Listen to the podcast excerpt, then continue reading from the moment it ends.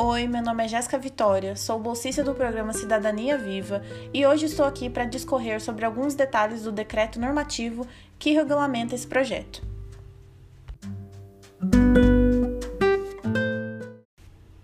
Primeiramente, eu acredito que seja muito importante começar o nosso papo compreendendo o que é um decreto e para que ele serve.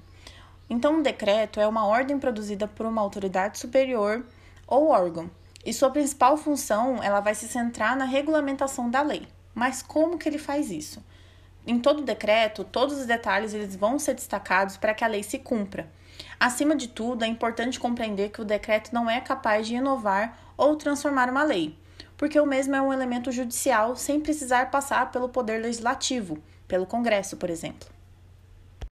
Então, o decreto normativo do programa Cidadania Viva, especificamente, ele vai estar relatando alguns pontos que são considerados essenciais para o funcionamento do projeto, como a concessão de bolsas, relatando a idade e a escolaridade mínima, as ferramentas que são utilizadas pelos integrantes, como a educomunicação, que seria a mídia na educação, informativos, rodas de conversas, produção de artes, registros, dentre outros meios além das, dos critérios que os bolsistas devem seguir e da descrição do pagamento e cancelamento das bolsas. Então, em suma, o decreto ele está detalhando todo o programa para garantir a autenticidade e manutenção do Cidadania Viva.